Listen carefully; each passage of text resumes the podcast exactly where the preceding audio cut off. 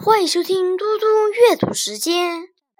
今天我要阅读的是奥利迪斯的《迎着柯林斯的太阳》。迎着柯林斯的太阳，踱着大理石的废墟，大步走过葡萄园和海，将我的鱼叉对准。那躲避我的祭神用的鱼，我找到了太阳赞歌所记住的叶子，渴望乐于打开的生活领域。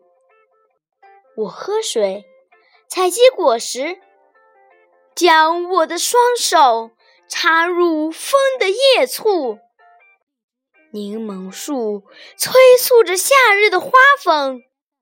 青鸟从我的梦中飞渡，于是我离开，抱以辽阔无边的一顾。这时，我眼中的世界被重新创造了，又变得那么美好。按照内心的尺度，谢谢大家。明天见。